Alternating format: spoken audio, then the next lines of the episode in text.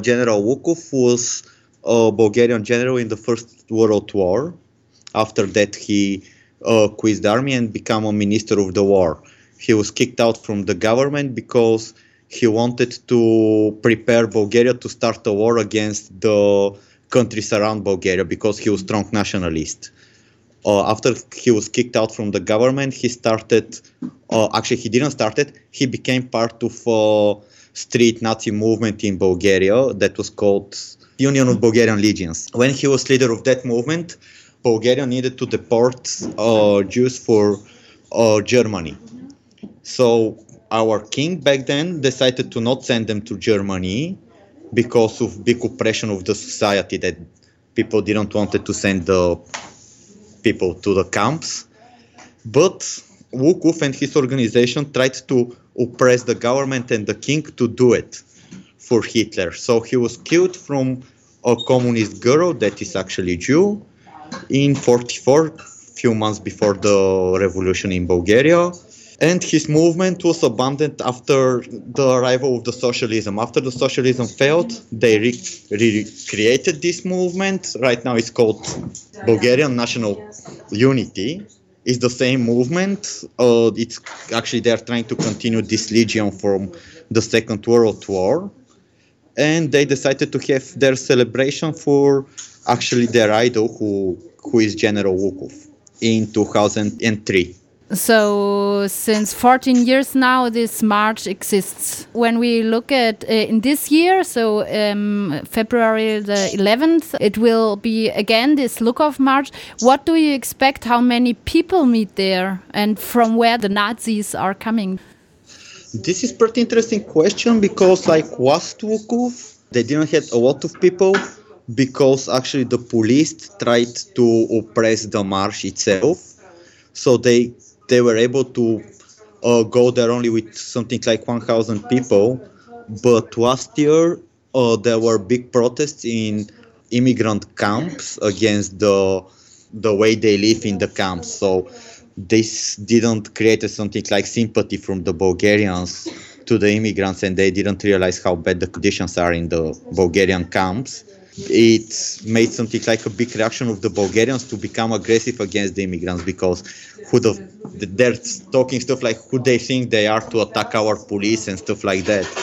So they had big protests that were full with people, like with three or four hundred people, and those protests were organized for two days. So I believe this year there will be uh, not only uh, old school Nazis that were there last year, there will be a lot of new people that will arrive for first time this year because of that.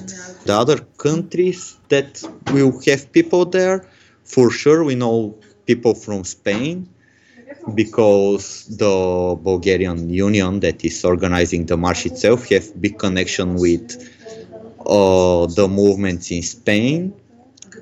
Uh, we saw from last years before they abandoned the uh, Nazi flags on the on Lukov March, they had the a German movement that is for the Imperi, you know, the black, white, and red, I think, flag, those German flag.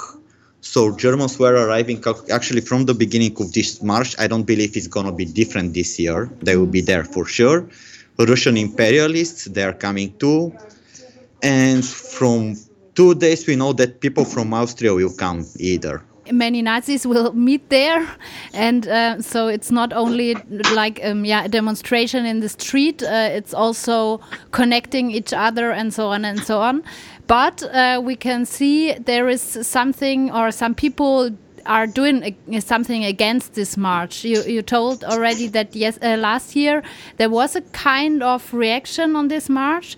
What when people now go to or decide to go to uh, Sofia in February, um, what what will happen there? So what are you planning to to do against this march, and who you ask to be part of this um, anti-Nazi demo? Well, there is actually movement in Bulgaria. It's not big. Uh, most of the people, because we are trying to be tolerant, because of the you know small anti-racism groups in Bulgaria, so we are trying to be maximum open. We are working together with uh, left liberals and with other people who actually are against racism and they're not so radical.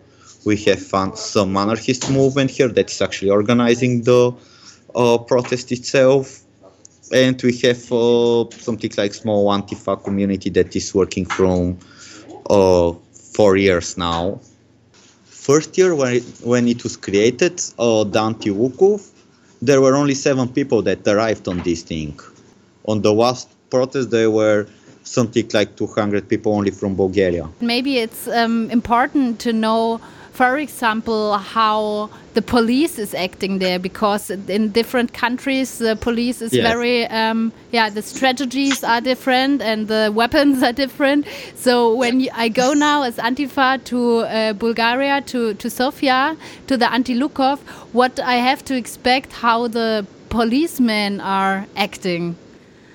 Well, if you're not from Bulgaria, they're pretty nice. You think because I- they don't want to have problems with the European Union. And actually, even for the Bulgarians, they're trying to be peaceful when there, there are big uh, protests and stuff like that. They're always trying just to keep the peace and uh, actually, they're not aggressive. I Okay. I saw the police to be aggressive only a few times, but even in 2009, uh, there was a big protest for uh, Kuneva, it is called, one syndicalist in Greece that was Bulgarian immigrant. They, uh, the boss of her company start, tried to kill her because of her syndicate.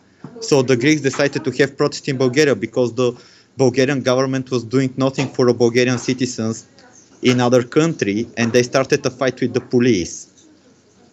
And the police tried to calm down the Greeks, but they didn't attack the Greeks. Actually, they didn't beat anyone or stuff like that. So I think with the police we will not have a lot of problems.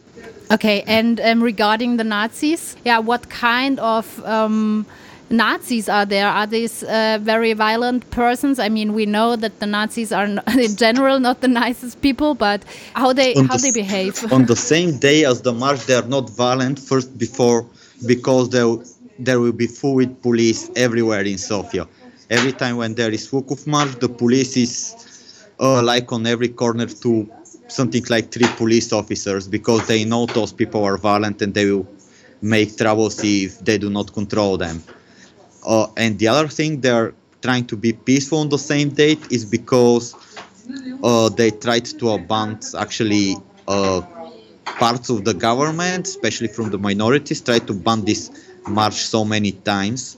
So it's pretty close at some point to to abandon that march, or at least we hope so. So they're trying to do nothing provoc- provocative on the same date because they may abandon the march because of that provocation. You didn't say it, but when you say um, you don't have to expect it on the same day because they want to march and uh, they w don't want to give the police a reason to stop them, um, do you mean that before and after this day it's uh, especially of uh, yeah dangerous to be in Sofia? Well, I don't think they will find us for one day. They, uh, I mean, they, they will be here. A lot of people from different cities actually that are coming, especially for this uh, Nazi march. So, so most of the people to the next day will travel to their known cities, and they will be they will not be that strong on the next day to attack us. It's not that dangerous, I think. Oh, it, it may become dangerous only if they know what we will do on the next day. S- Because if they know what we will do on the next day, maybe they will organize to do something. One last question: uh, How we or people can support the anti-Lukov? Well, there are a lot of different ways. Uh, if people cannot come here, of course, there is a lot of other ways to support this thing. Like uh, in Bulgaria, this is pretty interesting. Uh, most of the troubles that are happening here inside the country are totally fine for the government, but they don't want uh, those problems to go out of Bulgaria. They don't want the Western Europe to speak about uh, actually how uh, bad is the government and how bad they are controlling the situation. They don't want to speak about the nationalism and a lot of other stuff. They're trying to hide it and to just keep it for Bulgaria. So I think one of the biggest things we can do, uh, especially with the connections in other countries, is to split the information and to uh, live show to Bulgarian actually government and Bulgarian uh, police that uh, not this is happening in Bulgaria, but the world is informed about it.